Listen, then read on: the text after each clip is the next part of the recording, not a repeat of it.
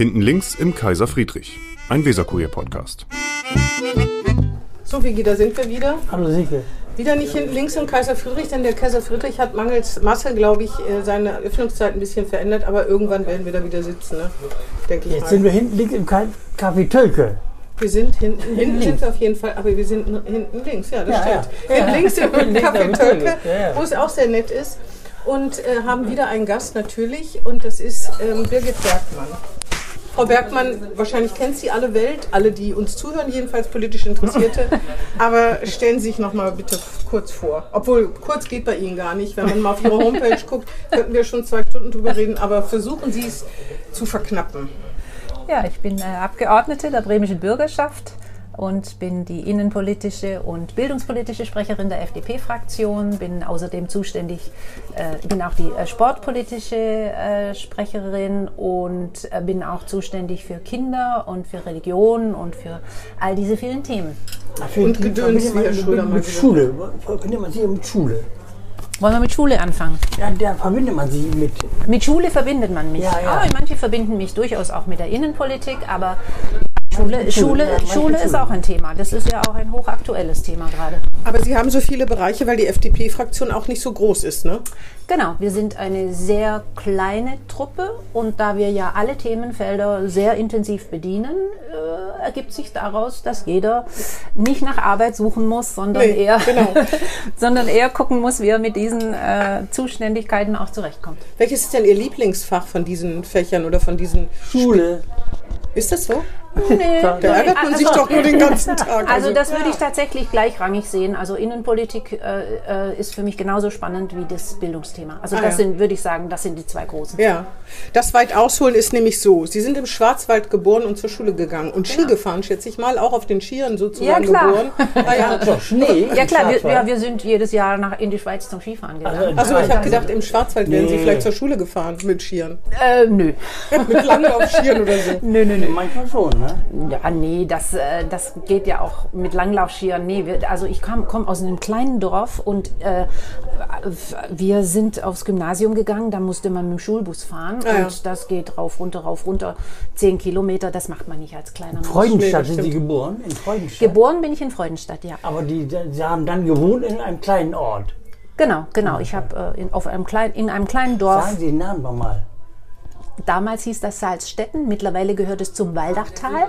Ach so. Und mein Das hört sich ja Vater, schon sehr schön an, ne? ja, es ist auch sehr schön. Ich Ich komme aus dem Waldachtal. Ja. Das hört man sonst nur bei Rose, Rosamunde Pilcher. Oder bei Schild oder bei, bei Schwarzwaldklinik. Ist, da haben sie einen Volltreffer gelandet. Papa Arzt. Mama Ärztin und sechs Geschwister, die alle in der Medizin gelandet sind, inklusive deren Partner. Und ich bin die einzige Aussteigerin gewesen. Warum? Warum? Warum nicht Medizin? Äh, weil das ein zu dauerpräsentes Thema war. Also der Mittagstisch verstehe. bei uns waren eben diese, geredet. diese neunköpfige Familie plus ein Famulus, der ausgebildet wurde Mhm. dann immer bei uns im Haus. Und das Praxispersonal saß auch mit am Mittagstisch und Kindermädchen, Haushaltshilfe und so weiter. Wir hatten also einen Mittagstisch von 16 bis 17 Leuten und das Thema war klar. Und da habe ich dann mit 14 irgendwann verkündet, ich werde alles nur kein Doktor und ich heirate alles nur keinen Doktor. Sie haben dann einen Physikprofessor geheiratet, ne? Nee, ich habe einen Physikstudenten geheiratet, so, aber der mittlerweile aber ist er Professor. Physikprofessor geworden ist, ein heutiger Physikprofessor. Sie haben Kindermädchen und Haushaltshilfe. Sie kommen also aus einem gut bürgerlichen, wohlhabenden Haushalt, kann man so sagen. Das würde ich immer sagen, typisch FDP. Würde nicht so gut passen. Es ging sehr, sehr schlicht bei uns zu Hause zu, trotz allem. Aber meine Mutter war eben voll berufstätig und hatte diese sieben Kinder. Hm. Und deswegen hat sie ähm, Wie Frau von der Leyen so ungefähr. Meine Mutter war ein ganz anderer Typ wie Frau Ja, aber ich meine, ne? volle Karriere, also Ja. äh, viel Arbeit und äh, sieben Kinder unter einen Ja, Hut sie hat meinen Vater mit drei, äh, also mein, die erste Frau meines Vaters ist gestorben, hat Hm. ihn sozusagen angetreten mit drei Kindern und dann nochmal vier eigene gekriegt und äh, hat eben ihren Arztberuf damit eingebracht und dadurch ist diese Konstellation entstanden Hm. und aber unser Lebensstil war extrem. Schlicht. Hm, verstehe. Auf jeden Fall, dann waren Sie in Freiburg, in Stuttgart, in Wien, in Sydney, bis Sie 2008 endlich in Bremen, 2008 war es, ne? In Bremen angekommen. Neun. 2009 in Bremen mein, angekommen. Mein, mein, mein Mann kam, äh, bekam einen Ruf hier nach Bremen. Also Das habe ich mir schon gedacht, dass es das war. verbunden, verbunden mit der Leitung eines Forschungsinstitutes. Also er leitet das Bremer Institut für angewandte Strahlltechnik. Und ähm, da er so nach dem Motto Happy Wife, Happy Life, äh, war ihm das auch immer wichtig, dass ich da auch ein Ja dazu habe, wenn er sich verändert. Hm. Und äh, es standen davor auch noch ein paar andere Städte äh, zur Disposition. Zum Beispiel, sagen Sie da, wo Bremen, wo Bremen die besten Chancen hatte. also Halle war zum Da, Nichts gegen Halle. nichts gegen Halle, aber, aber als er da. Bremen zum ersten Mal erwähnte, da war für mich, das war für mich gar keine Frage, weil das war für mich schon angewärmt. Meine älteste Schwester, die wohnte hier schon 20 Ach so. Jahre. aber Ich kannte Bulot, Bremen. ist er nie bei im Institut beschäftigt? Nein. Macht er nicht Oberflächentechnik? Nein. Magnus? Ich Nein, dachte, äh, ähm. Magnus ist, ist äh, ja in äh, Niedersachsen als Aber der war mal, der war mal, glaube ich, beim Institut. der hatte nichts mit dem Institut meines Mannes zu tun. Genau. Jetzt hast du aber einen wunden Punkt getroffen, ne? Nicht, dass hier falsche Eindrücke entstehen. Also, Magnus Bulert hatte nichts mit dem Institut zu tun. Nee, Genau. nee, nee. Noch nie.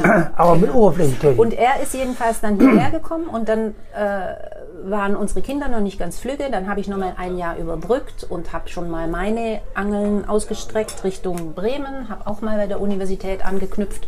Die haben mir dann auch ähm, äh, ein, ein Angebot gegeben äh, an der Uni, was ich interessant fand. Ja, und so bin ich nach Bremen gekommen. Und dann haben Sie mit 45 noch ein Studium oder 46 Genau. ein Studium angefangen. Genau. Wie ist das, wenn man zwischen den ganzen Früchtchen da, die gerade voll Ja, sehr spannend. Erzählen Also Sie mal ein bisschen davon. Also da saß ich in der Lerngruppe mit äh, Leuten, die so alt waren wie meine Kinder Mhm. und habe dann, es gab äh, gemeinsame Aufgaben und die wurden auch gemeinsam bewertet und äh, ich habe dann gesehen, äh, es wird nichts getan und dann ist natürlich die Frage, ziehe ich mir den Schuh an Ah. und spiele jetzt hier die Mama Ja, und? oder lasse ich es laufen und kassiere eine schlechte Note oder was Das haben ich? Sie nicht gemacht, eine schlechte Note kassiert. Das glaube ich nicht. Und ich habe dann halt gemacht. Die Mama. Haben Nee, Sie auch mal. nee ich habe so. nicht die Mama gemacht. Ah, ich ja. habe einfach gemacht. Ah ja, verstehe. Und manchmal hat man dann halt was Gutes geleistet und alle haben die Note gekriegt. Sind Sie diskriminiert worden wegen Ihres Alters? Gar nicht. Gar nicht. Sind Gar die nicht. zu Ihnen gekommen mit Ihrem Liebeskummer? Nein, auch nicht.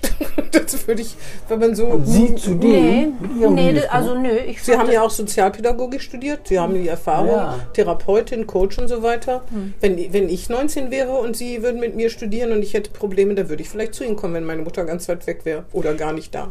Ich glaube, die Rolle habe ich nicht so angeboten. Hm.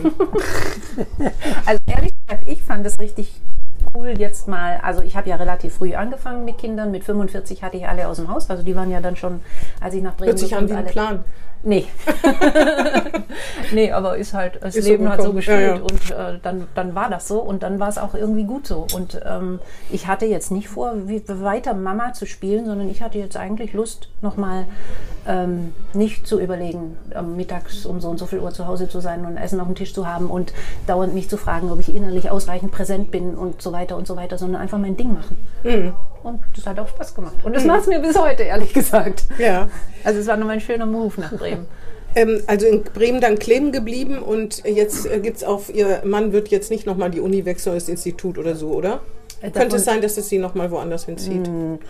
Davon äh, war nie die Rede. Naja, was vermissen Sie denn am meisten? Stuttgart, Freiburg, Wien oder Sydney? Weil man kann sich ja vorstellen, dass man vielleicht Wien oder Sydney Oder das. Weidachtal.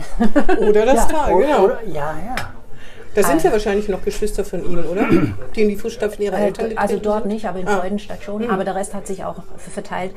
Ähm, Sydney, die meisten wollen gerne, das ist so ein Wien. Sehnsuchtsort. ich liebe Sydney, ich liebe Wien, ich liebe Freiburg. Ich muss sagen, ich habe jeden Ort geliebt, an dem ich, ge, an dem ich gewohnt habe. Was ich in Bremen tatsächlich vermisse, und das war auch meine Bedingung, hierher zu kommen, ich muss einmal im Jahr Berge sehen. Ah, verstehe. Mhm. Aber da, Ich auch. Ja, Aber Freiburg, da müsste Sie Boris Palmer ja auch ein bisschen stören.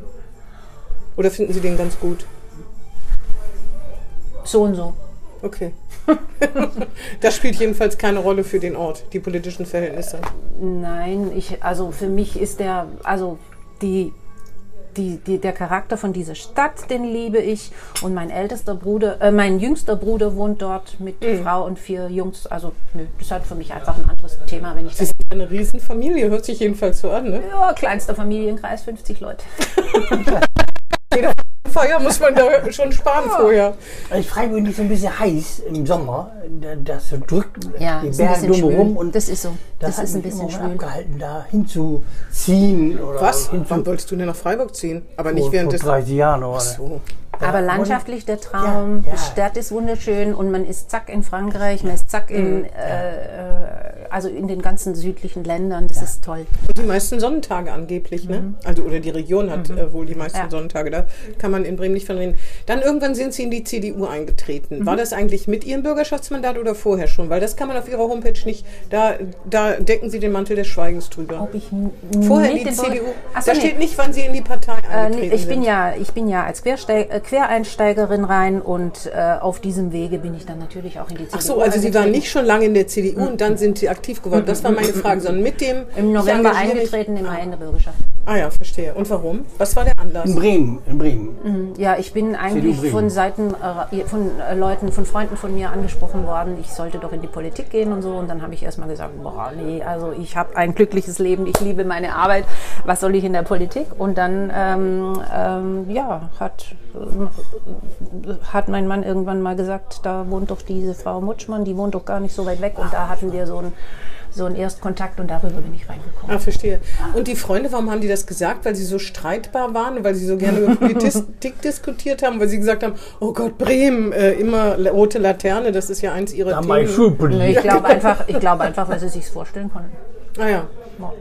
Na, aber sie müssen ja schon irgendwie auffallen, ne? Also mich hat noch nie jemand angesprochen und mich gefragt, ob ich in die Politik gehe. Ich auch nicht. Nein, ich würde mal sagen, dass Nie. ich schon keine langweilige nie. Biografie habe mit den vielen verschiedenen Ausbildungen Mhm. und beruflichen Erfahrungen, die ich mitgebracht habe. Und ähm, Aber damit sind sie ja überqualifiziert für die Bürgerschaft. ähm, Die meisten wie soll ich sagen? Vorsichtig. Wie soll ich sagen? Ich finde, es schade der Politik nicht. Das war nur ein Witz. Es f- schade der Politik nicht ich und ich, hoffen. und ich merke und, und ich merke auch in der Politik, ähm, also ich, ich kann mit so vielen Themen was anfangen, weil ich einfach so viel Beratung, weil ich so viel äh, in so vielen beruflichen Feldern gestanden bin. Das ist ja auch so ein äh, so ein, also ich finde, es ist auch ein Win-Win. Sie wirken immer so, äh, zack, zack, zack. Ja, das bin ich auch. Und die Politik ist das Gegenteil. Ist das Bohren dicker Das ist- Bretter, wie man Ja, sagte, das ne? ist auch eine, das ist für mich auch anstrengend. Das Ja. ist für mich auch eine Herausforderung. Ja. Deswegen habe ich ja auch lang meine freiberufliche Arbeit noch nebenher gemacht, also Unternehmensberatung, weil ich irgendwie gedacht habe, oh, ich krieg sonst die Krätze, wenn das immer so lang dauert. Aber mittlerweile bin ich ja nur auch sehr gut vernetzt, so dass ich manche Sachen auch, ähm, also einfach auch, wenn es auf der einen, auf dem einen Weg nicht geht, dann halt versuche auf dem anderen Weg äh, Sachen zu bewegen. Mit Frau Oleb auch, Frau Bildungssenatorin Oleb. Äh, Frau Oleb ist für mich ein bisschen abgetaucht. Ach, die ist, äh, die ist nicht mehr für Sie zu sprechen.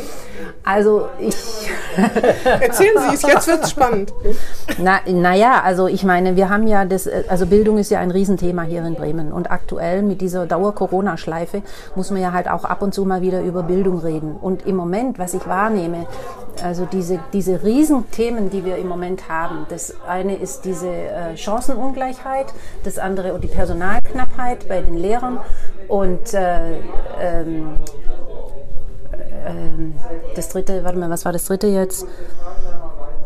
Also, ach so, ja, und die Unterrichtsqualität natürlich. Also, da sind wir ja mit Bremen in, hinten dran. Qualitätsinstitut wird gerade gegründet. Ja, da sind wir in Bremen jetzt. Was will nach, nach, Ja. wie viel, nach, nach wie vielen Jahren? Aber das geht doch Nach nicht. vielen Jahren ist es jetzt endlich Und das wird auch noch viele Jahre dauern, bis Die da Lehrer hinten- wollen es ja auch nicht. bis da hinten was rauskommt. Aber nochmal diese drei Grundprobleme, Ja. diese, diese äh, Qualität und diese Personalknappheit und diese Chancenungleichheit, das könnte man doch jetzt aufspuren, indem man zum Beispiel, also ich sage mal, I have a dream. Warum machen wir nicht ein Curriculum durch eine äh, durch eine ähm, äh, Schulklasse, also durch einen, eine, über einen Jahrgang durch, mit paar fitten, digital fitten Lehrer, die Sofatutor und was alles zur Verfügung steht, einfach einmal den Stoff da aufspuren. Ja? Digital, guten Digitalunterricht, attraktiv, mit den verschiedenen Elementen und Bausteinen, die man da nutzen kann und stellen das jeder Lehrkraft, auch jeder äh, Lehrkraft, die, die äh, Seiteneinsteiger ist, die nicht fachkompetent ist, jedem Studenten, der unterrichtet und vor allem auch diesen geplagten Eltern, die ja jetzt äh, wieder anscheinend, ähm, also ich kriege zig Mails, die kriegen äh, wieder Mails nach Hause, nächste Woche, Montag das, Dienstag Die das, im Schulbuch die und die Kindern- Seiten ja, im Schulbuch Ja, aber, machen. aber wollen wir nicht hoffen, dass die Pandemie in diesem Jahr sozusagen sich, dann muss man doch die Mühe sich nicht mehr machen, dann kommen doch alle wieder zurück. Sollte man nicht für den normalen Unterricht sowas machen? Nein. Ohne also, digital? Ja, also unbedingt muss man das aber machen, Ja. weil wir wissen nicht, was kommt. Es kann noch mal Lockdown geben, aber es kann auch sein, dass nicht. Aber auf jeden Fall ist es gut, weil wenn wir so knapp Lehrkräfte haben, es fallen ständig Stunden aus. Also wenn man da reinhört bei den Eltern, die können nicht mehr, die sind fertig, die sagen, wir können ein solches Jahr nicht mehr durchstehen. Die Kinder erzählen einen, der Unterricht fällt aus. Die sagen, man kriegt einfach Zettel und soll das und das und das machen. Und das sind ja die Elternhäuser, die sich kümmern. Aber irgendwo muss doch dieses, ich muss doch in der Lage sein, dieses Stoffpensum, dieses Curriculum irgendwo herzukriegen, dass ich das nicht selber schnitzen muss. Ja. Haben Sie sich denn die, in der FDP die Bildung ausgesucht, die Schulpolitik? In der FDP? Ja, klar. Oder ist Ihnen das zugefallen? Nein, wir, wir werden ja nicht zwangsverpflichtet. Wir sitzen zusammen und überlegen, wer macht was und was passt die wohin. Aber wir waren ja dabei, Frau Orlepp ist abgetaucht. Das heißt, wenn Sie sie anrufen und sagen, Frau Orlepp, ich hatte eine Idee, wir machen ein Curriculum, dann kommen Sie nicht an die Strippe und Frau Orlepp sagt schon gar nicht, oh super, machen wir nächste Woche. Naja, sagen wir mal so, ich, ähm, so direkt findet das ja nicht statt, aber wenn man mehrfach versucht, ähm, so jetzt im, am Rande der Bürgerschaft oder so einfach das Gespräch mal zu suchen und dann, Dann feststellt. Flüchtet sie aufs Damenklo? nein, sie flüchtet nicht, aber Ja, okay, sie geht ihnen aus dem Weg so ein bisschen. ja, Weil sie weiß, das dass war ein sie, wenig der Eindruck. weil sie, weil sie weiß, dass sie da auch nicht Ruhe geben. Aber da- Weil ich, bin, weil ich auch anstrengend war. Ich war ja auch bei Frau Bogedan anstrengend, aber Frau Bogedan war jemand, die, die, die war auch präsent. Ne? Die stand für ihre Themen, die hat gekämpft für ihre Themen, die hat auch gesagt, so und da und dafür stehe ich hin. Und dann hat man auch gewusst, äh, was Sache ist. Während ich zum Beispiel von Frau Aulep, ich habe noch gar nie eine Aussage gekriegt, was, und zwar auch, auch medial noch nie, was versteht sie eigentlich unter digital gestütztem Unterricht? Also wenn sie sagt, dann gehen ja, sie wir in muss die, sich noch einarbeiten. ja, wie lang? Na, noch ein bisschen. Paar Jahre höchstens. Höchstens ein paar Jahre. Aber Sie haben geschrieben bei Frau Bogdan, ähm, äh, da wollte ich noch drauf zu sprechen kommen, Sie sind ja auch in Sozi sozialen Medien unterwegs. Da haben Sie neulich geschrieben, es ging um die Sache mit dem, ich weiß gar nicht, um das Geld, was zurückgefordert wird vom Bildungsressort. Schwarze Kassen waren ja vorhin, da haben Sie geschrieben, Bogdans Re Ressort hat gelogen und betrogen. Das ist schon ganz schön heftig. Sie haben, ich habe gesagt, mein, unser Eindruck war Ja, das. aber wir gelogen hatten, und betrogen? Wir hatten, wir hatten Akteneinsicht, wir hatten, äh, wir hatten ja alle möglichen Sachen angestellt. Und unser Eindruck war, dass diese, unter, dieses Unternehmen ähm, äh, seine Arbeit nicht mehr weiter tun durfte, obwohl es an anderen Orten eigentlich da einen hervorragenden Job macht, das ist irgendwie, da stimmt was nicht. Und wir haben ja zig Nachfragen und, äh, und so weiter gestellt und die Antworten, sie waren nicht schlüssig, sie waren nicht rund. Insofern wundert mich es nicht, dass da jetzt, ähm, äh, dass da jetzt nochmal, ähm, Nachforderungen kommen. ja, ja, dass da jetzt wirklich auch gerichtlich was kommt und ich bin sehr gespannt, wie es ausgeht. Ja, aber ich meine nur, auch dieser Ton, da, man fragt sich, also ich frage mich ja das sowieso bei den sozialen Netzwerken, Mhm. aber es ist halt relativ, ich weiß, man muss sich da kurz fassen, aber ich finde belogen und betrogen schon ganz schön happig. Es ist scharf, das stimmt. Sind, aber da sind sie nicht verlegen um scharfe Töne. Ich meine, das ist ja auch, muss ja jeder selber wissen, aber, oder? Frau Bergmann ist auch ein bisschen anstrengend, haben Sie ja selber gesagt. Ich bin auch ein bisschen anstrengend. Das ist auch. Ist das eine Qualität oder ist das was, wo man denkt, ja, ist das eine Qualität? Also man kann ja auch Nervensäge im Positiven sein. Ne? Ich Man will- denke, dass ich Nervensäge im positiven Sinne bin. Also zum Beispiel habe ich jetzt gerade genervensägt, dass von der Uni-Homepage diese unsägliche äh, Orientierungswoche an die Erstsemester, wo die Polizei als äh, sozialchauvinistische, ja. rassistische und äh, nationalistische Institution äh, beschimpft wird. Da war ich jetzt, ich weiß nicht, wie lang war ich da dahinterher, dass man das nicht einfach als Kavaliersdelikt oder als und selbst wenn oder auch diese die, die ähm, Ja, okay, SWB, also Burn, SWB und diese Ja, ja, ganzen Themen Klima, da jetzt. Klimacamp. ne? Das war Und- schon vor dem Rathaus stand das. Da haben wir uns äh, schon mal drüber ja, unterhalten, auch im Podcast, dass das da einfach so stand und das Rathaus jeden Tag drauf geguckt hat. Und selbst wenn die dann sagen, da können wir rechtlich nichts machen, fängt für mich da die politische oder auch die gesellschaftspolitische Debatte erst an. Ja? Bei diesem Burn SWB habe ich auch gedacht, wenn man die da lässt und sagt, wir tolerieren euch weiter, hätte man ihnen ja wenigstens sagen können, aber nicht mit solchen Sprüchen, Kinder. Ne? Genau. Also Kinder meine ich jetzt nicht abschätzig. Ja, ja, ja, also ja, für ja, mich, ja, ja. Ich bin auch so alt, dass das meine Kinder sein könnten. Deswegen. Aber das hätte man machen können. Das habe ich, äh, habe ich äh, auch irgendwie gedacht, komisch, dass man, also damit macht man auch was, wenn man es einfach duldet und toleriert. Ne? Ich habe das ja mehrfach in der Debatte und auch in, mit, im, in der Kommunikation mit den Medien so zugespitzt, habe gesagt, wenn wir diese Dinge dulden, dann ermutigen wir es und wenn es vom Senat kommt, dann ist es auch eine Form von Legitimation. Und dann brauchen wir uns auch nicht wundern, wenn das einfach ein Nährboden für Linksextremismus ist. Und wenn dann der Senator sagt, ich möchte nur da oben die, die terroristischen äh, äh, Aktivitäten, die zu, sozusagen schnappen, aber ich möchte nicht äh, äh, diese, äh, also zum Beispiel dieses, diese Antrag von uns da, äh, mehr Forschung zu betreiben. Wo sind eigentlich die, die Vernetzungen Basis. in Richtung Radikalisierung? Ja, es gibt ja, es gibt ja berechtigte linke bürgerliche Anliegen in der Politik. Ähm, aber wo beginnt die Verflechtung mit diesen, mit diesen Staatsfeindlichkeit. Radikalisierungen Ja, ja, und Staatsfeindlichkeit ja. und so weiter? Und da muss man doch hingucken. Und da bin ich eine Nervensäge, ja. Aber zum Beispiel bei dieser Uni-Homepage, die haben sie jetzt runtergenommen. Heute Aber Morgen hat mir der Polizei. gesagt. Hab ich gesehen, Hab gesagt? Ich habe gesagt, anstrengend. Die hat nerven Sie gesagt. Naja, das der eine sieht es so und der andere sieht es so. Das Nein, ich habe gefragt und es wurde bestätigt. Aber Sie sind ja selber Therapeutin und Coach. Wenn Sie sich jetzt selbst, Sie werden ja dann auch ins Zwiegespräch mit sich gehen, denke ich mal. Was ist dann eine Nervensäge im positiven Sinne? Sagen Sie, anderen, wenn ich jetzt, wenn ich jetzt Sie würden Sie mir sagen, ein bisschen musst du schon an dir arbeiten. Manchmal wird es auch zu viele. Sagen Sie, nee, jeder ist eben so, das ist deine Spezialität. Du trägst ja auch die Konsequenzen, dass Frau Alep zum Beispiel aus dem Weg geht, weil, er, weil sie ja weiß, was passiert. Wie ist das? Ist das? Kommt man damit gut durchs Leben? Ist das was, wo Sie sagen würden, jemand mich einen darin bestärken? Sei ruhig. Also Frau Aulep geht mir nicht permanent aus dem Weg. Ich habe auch letzte Woche zum Beispiel ein gutes Gespräch mit Herrn Stöß gehabt. Ich habe vor zwei Wochen mit dem Innensenator zusammengesessen. Ich habe letzte Woche äh, mit Anja Stamann zu Mittag gegessen. Also ich glaube schon, dass ich meine Art von äh, Kontaktpflege äh, auch in, in andere Felder äh, äh, gut bediene. Aber wenn man da ähm, exponiert als Oppositionspolitikerin einer kleinen Partei, ähm, äh, natürlich auch manchmal die, die, die Debatte führt, dann muss man auch mal scharf sein können. Haben Doch, Sie das denn das Gefühl, haben Sie das Gefühl, dass Sie als Oppositionspartei, als kleine Oppositionspartei diskriminiert werden? Von den, von Diskriminiert? Den Regierenden, von den Regierenden? Nö. Ich glaube, dass die uns, dass die, auch wenn sie es nicht zugeben, dass die uns sehr ernst nehmen und dass die gemerkt haben, die FDP ist da. Sie könnten ja auch in der Gewinnerfraktion sitzen, denn kommen wir mal zu diesem Punkt. Sie waren mal in der CDU-Fraktion. Ja. Sie sind äh, über die mit der CDU, Frau Motschmann hatten Sie ja schon gesagt, in die Bürgerschaft gekommen. Ich weiß Personenstimmen, aber dann mitten in der Legislatur, nicht in, mitten, aber vor der Wahl oder vor Ende der Legislatur haben Sie sozusagen die Lage gewechselt und sind zur FDP gegangen. Unter anderem haben Sie gesagt, dass der wertschätzende Umgang in der FDP-Fraktion Ihnen so gefallen hätte. Dann denke ich ja, im Umkehrschluss heißt das, in der CDU wäre der Umgang nicht so wertschätzend gewesen. Also, Das war ein Interview mit Jürgen Theimer, meinem Kollegen, da stand würde das ja, drin. ich würd ja sagen, läuft, oder? Wenn man hinguckt, läuft. Also braucht man nicht in Frage stellen. Ich, ich mag einfach lieber Schnellboote als äh, Kreuzfahrtschiffe. Und, Die äh, CDU ist das Kreuzfahrtschitz und die FDP ist das Schnellboot. Ah, ihr- Also ja, ich bin da, ich, man, man, man, ich kann da spielen, ich kann da laufen, ich kann da das machen, was ich bin und was ich kann.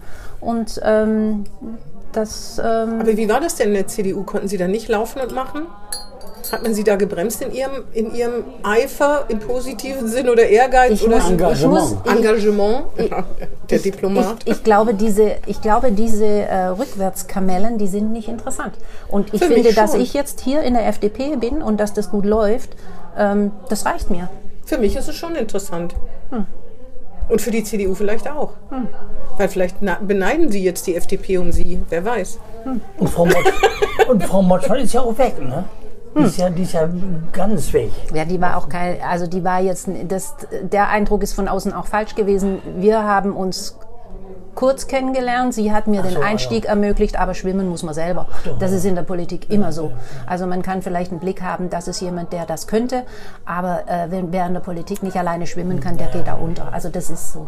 Aber für die CDU, also wenn man, wenn man über die CDU in die Politik kommt, dann ist es für so eine Partei natürlich immer doof, wenn jemand die Fronten wechselt. Als Klaus Mülle von den Grünen zur SPD gegangen ist, ne, dann die, für die Grünen kann das nicht angenehm sein, wenn, weil irgendeine Unzufriedenheit muss ja immer dahinter sein. Müssen Sie mit der CDU diskutieren?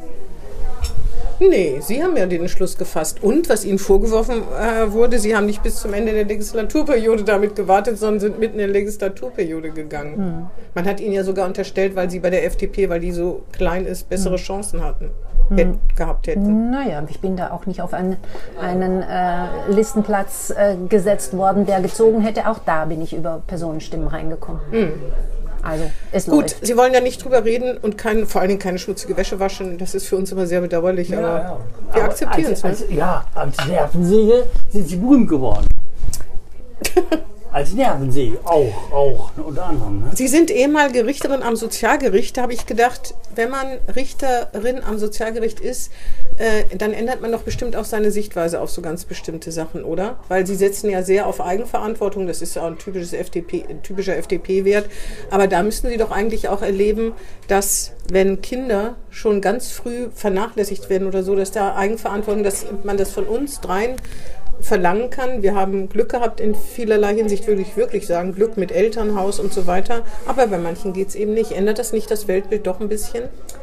Ähm, mein Weltbild musste sich da nicht ändern. Ich, Mhm. ich muss nochmal erinnern, ich bin äh, Sozialpädagogin im Erstberuf gewesen Mhm.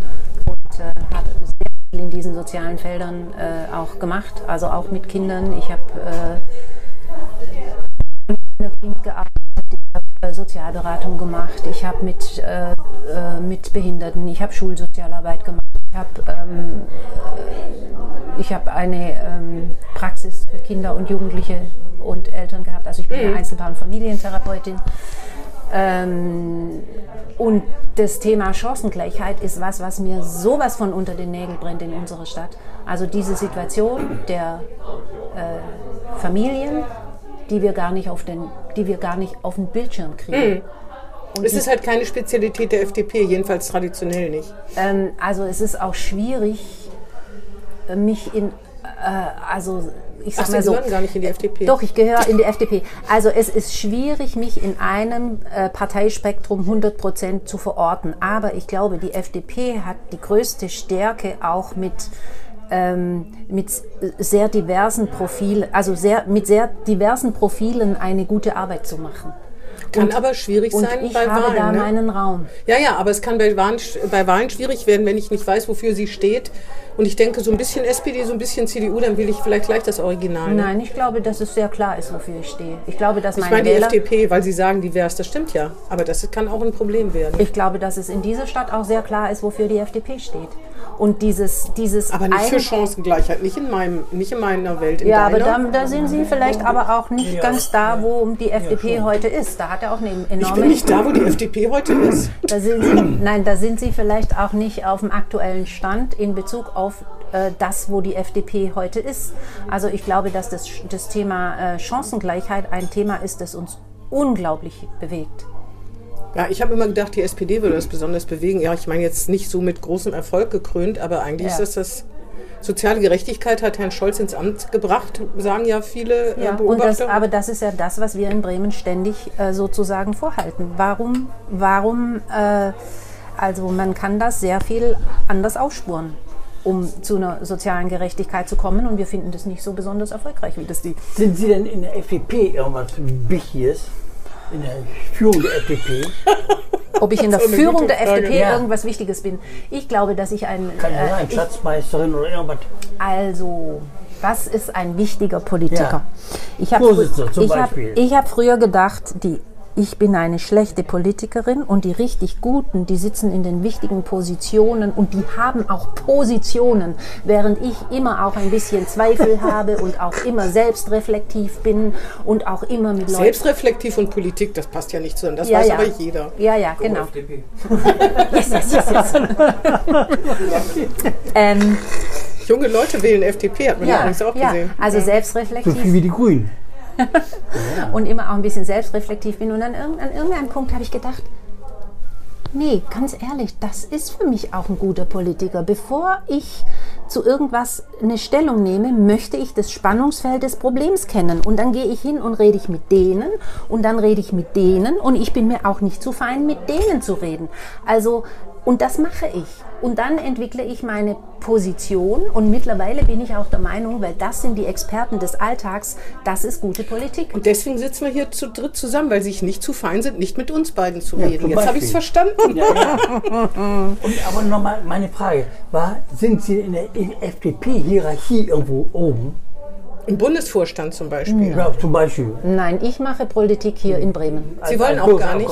Ich mache hier Politik in Bremen. Aber jetzt, wo die FDP mitregiert, ist das nicht, ist das nicht verführerisch, da mitzumachen, mitzugestalten, auch auf Bundesebene? Oder ist das, haben Sie da wirklich keinen Ehrgeiz? Im Moment ist das Ah ja. überhaupt kein Thema. Ich habe, hier, ich habe hier jede Menge genug zu tun und diese Stadt braucht dringend eine gute Opposition und bei Bildung und bei Innen, äh, Sicherheit und Innenpolitik, ähm, also das Feld ist weit. Ich habe keine Langeweile und ich habe auch den Eindruck, das ist äh, wichtig und nützlich, was ich tue. Keine Langeweile.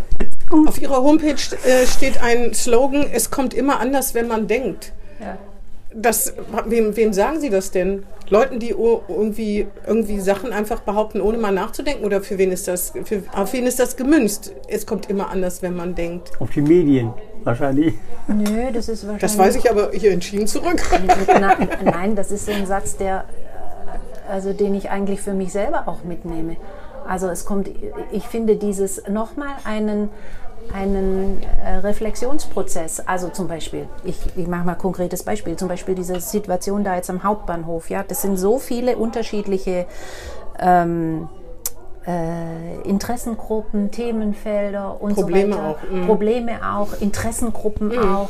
Und ich glaube, man muss da einfach immer wieder, immer wieder, immer wieder die, die äh, Reflexionsschleife, wo ist die Motivation, wo ist das Interesse, was dient wirklich der Gesellschaft, wo bringt man Sachen voran und dann kommt am Ende auch was Gutes raus. Also deswegen. Das klingt aber nach, das klingt ja ein bisschen simpel, ne? Also es klingt ja so, als ob wir setzen uns zusammen, jeder sagt, was er braucht und man versucht da zu vermitteln. Aber das, also das wäre ja schön, wenn es so einfach Nein, wäre. so einfach ist das nicht. Ne, Weil wie, zum Beispiel bei der Klima-Enquete-Kommission, ne? das ist ja, äh, die haben sich zusammengesetzt, das wurde gemacht, allerdings jetzt wird es kritisch. Jetzt ist ja erst der Knackpunkt, wo man sieht, was, was wird umgesetzt und mit welcher Macht wird das auch umgesetzt, mit welcher Anweisung oder so. Ne? Also, Also, also ich bin ja, also Klima. oder Enquete- Innenstadtprogramm ist das gleiche. Gipfel Also- über Gipfel und äh, gerade heute Schüsselkopf, wenn man das sieht, vier neue Leerstände. Also das ist, ne, Also es ist nicht alles jetzt in meinem äh, politisch zugewiesenen Kompetenzbereich, aber so in Bezug auf den Bahnhof zum Beispiel denke ich, dass diese Endabstimmungen nicht im Ringen um die Deutungshoheit von Ressorts äh, letzten Endes stattfinden kann. Also ob sich jetzt nur eine Sophia Leonidakis oder ein Innensenator durchsetzt. Also das kann nicht ernst sein, dass darin am Ende hinten, dass davon abhängt, was in einem Aktionsplan drin steht oder sowas. also da maßgeblich müssen die Bürger sein, dass das kein Angstraum mehr ist. Sowas meinen Sie? Ja, oder es muss auch, manches muss vielleicht auch extern äh, fachkompetent äh, angeguckt werden. Und nicht in diesem und in diesem internen Machtspiel äh, letzten Endes Ach, in der Koalition meinen Sie da diese Machtgefüge? zwischen den Senatoren, Ja, ja. zwischen den Parteien, zwischen den äh, Behörden und so weiter. Also das, das ist in dem Thema sehr unglücklich, meiner Das Meinung wollte nach. ich eben einwerfen. Ihre, Ihre Erfahrung mit Herrn Meurer. Sind die gut? unterschiedlich. Also ich bin äh, äh, im Großen und Ganzen, äh, denke ich, ähm, ist es gut, dass es Herrn Meurer gibt und andere Dinge, da würde ich mir wünschen, er würde ähm, äh, ernsthafter und deutlicher auch noch manche äh, Themen, die drunter liegen, mit angucken und bin mir nicht sicher, äh, wie viel Spielraum er hat innerhalb der Koalition und äh, ob da manchmal der Schwanz mit dem Hund wedelt und solche Sachen. Also das, ähm, aber das werden, ähm, ja, Erleben Sie das auch so, dass in dieser Koalition tatsächlich die Kräfte, die gegeneinander wirken, dass es doch ein anderer Schnack ist als vorher bei Rot-Grün? auf jeden Fall. Ja, ne? Das wird ja, äh, also wenn man mit denen redet, heißt es immer, nein, also Frau Schäfer und Frau Vogt verstehen sich total gut. Zwischen Herrn Bovenschuld und der anderen gibt es im Prinzip keine Das war ja Konflikte. so ein bisschen, als Sie gefragt FDP, wird, wird, werdet ihr diskriminiert, weil ihr Opposition seid oder nicht? Das Also was heißt denn diskriminiert? Also ne- wenn eine Opposition als Opposition, ja. Opposition ernst genommen wird, äh, dann, äh, also ich finde, wir können uns überhaupt nicht beklagen, dass wir nicht ernst genommen werden, Ja, weil wir auch eine gute Opposition Ja, machen. klar. Das war nur die Frage, die vorhin Nee, nee, wir fühlen uns nicht diskriminiert. Im Gegenteil, durch manchen Angriff äh, erkennen wir auch, äh, dass wir ernst genommen werden. Auf jeden Fall dieses Knirschen in der Koalition, dieses, dass man die Linken brauchte, um eine Regierung zu bilden, ist ja nun, das pfeifen ja die Spatzen von den Dächern. Oder die Aber- FDP. Hätte auch sein können. hätte. Hätte- Äh, aber auf jeden Fall, dass man die Linken gebraucht hat, um überhaupt ein linkes Bündnis, kann man ja sagen, einzugehen. Nur, dass es jetzt doch so knirscht. Hätten Sie das wirklich erwartet? Weil Koalitionsraison wäre ja, dass man versucht, das möglichst leise hinzukriegen, obwohl natürlich die Unterschiede so zwischen leise, Meurer so leise wie möglich. ja, zwischen Herrn Meurer, den ich jetzt nicht, äh, der sich als äh, durch die Wolle gefärbten Sozialdemokraten sieht, aber halt einen bestimmten sozialdemokratischen Fühl verträgt und den Linken natürlich ziemlich weit auseinander ist. Oleodinakis. Also ne, ich, Sowas kann ich weiß, ich, sein, ich, ich, weiß ich, ich, ich sehe ja immer das Parlament einfach als so ein äh, Zusammenspiel von unterschiedlichen Sichtweisen und Kräften. Und eine, eine gesunde, starke Sozialdemokratie finde ich was Wichtiges. Und auch, ähm, also ich, ich würde es gut finden, wenn sozusagen jede Partei richtig stark in ihrem Ding steht, aber dass das natürlich ähm, auch in, in den drei Regierungsparteien wahrscheinlich hauptsächlich auch ähm, bei, bei allen vielleicht ein bisschen sehr linke Positionen gibt und die intern spannen, ähm, das nehme ich schon auch wahr. Wie wären Sie denn Also die Grünen haben ja auch so eine Bandbreite ne, von Leuten. es gab ja Grüne, Entschuldigung, die wären ja lieber mit Schwarz-Grün, also die hätten sich ja Genau. einer neuen Ja, Koalition ja. angeschlossen. Genau, Es genau. ist halt eine Minderheit, aber die gibt's oder Genau, gab's. ich kenne das ja von, also ein bisschen beobachten tue ich ja weiterhin nach Baden-Württemberg. Also in Baden-Württemberg sind die Grünen, was bei uns schwarz aber Herr ist. Kretschmann ist auch kein grüner, Ja, eben. grüner Grüner, Sag ich ja, sondern das ein ist ein besonderer Grüner. Grüner. Ja, Herr Palmer. Huch, Herr Palmer soll war, war rausfliegen. grüner. Ja. Oder ist grüner. Das wollte ich vorhin noch sagen. Ist eigentlich Herr Meurer der liebste Senator? Senator? Ihnen? Das ist eine gute Antwort. Gut.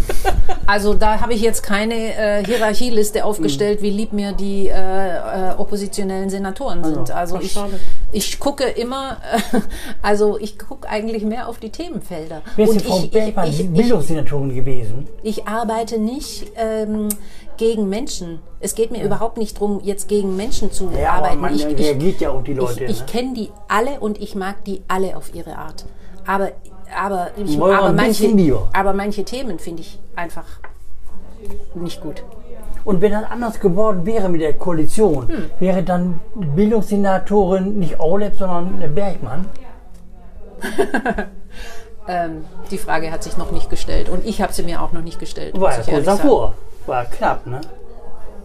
Naja, Das, das hat Frau Bergmann in den äh, Jahren, in ihrem, ihrer politischen Aktivität, in sieben Jahren sehr gut gelernt, Fragen nicht zu beantworten, die nicht so schön sind. Ich habe noch eine Frage, vielleicht eine Abschlussfrage. die auch, die, wo, wo auch eine Antwort völlig kein, keinen Sinn macht. Na, für uns schon. Sonst würde Herr Gelling ja nicht Ja gut, fragen. aber ich beantworte ja die Fragen, die für mich auch Sinn machen. Genau. genau. Ähm, und wir bohren dann weiter. Das ist ja sozusagen unser das. Machtspiel, so, was man hat. Ich habe noch eine Frage. Von Ihnen privat erfährt man wenig. Man, Sie haben erzählt, Sie sind aus dem Schwarzwald, haben sechs Geschwister, Sie haben drei erwachsene Kinder.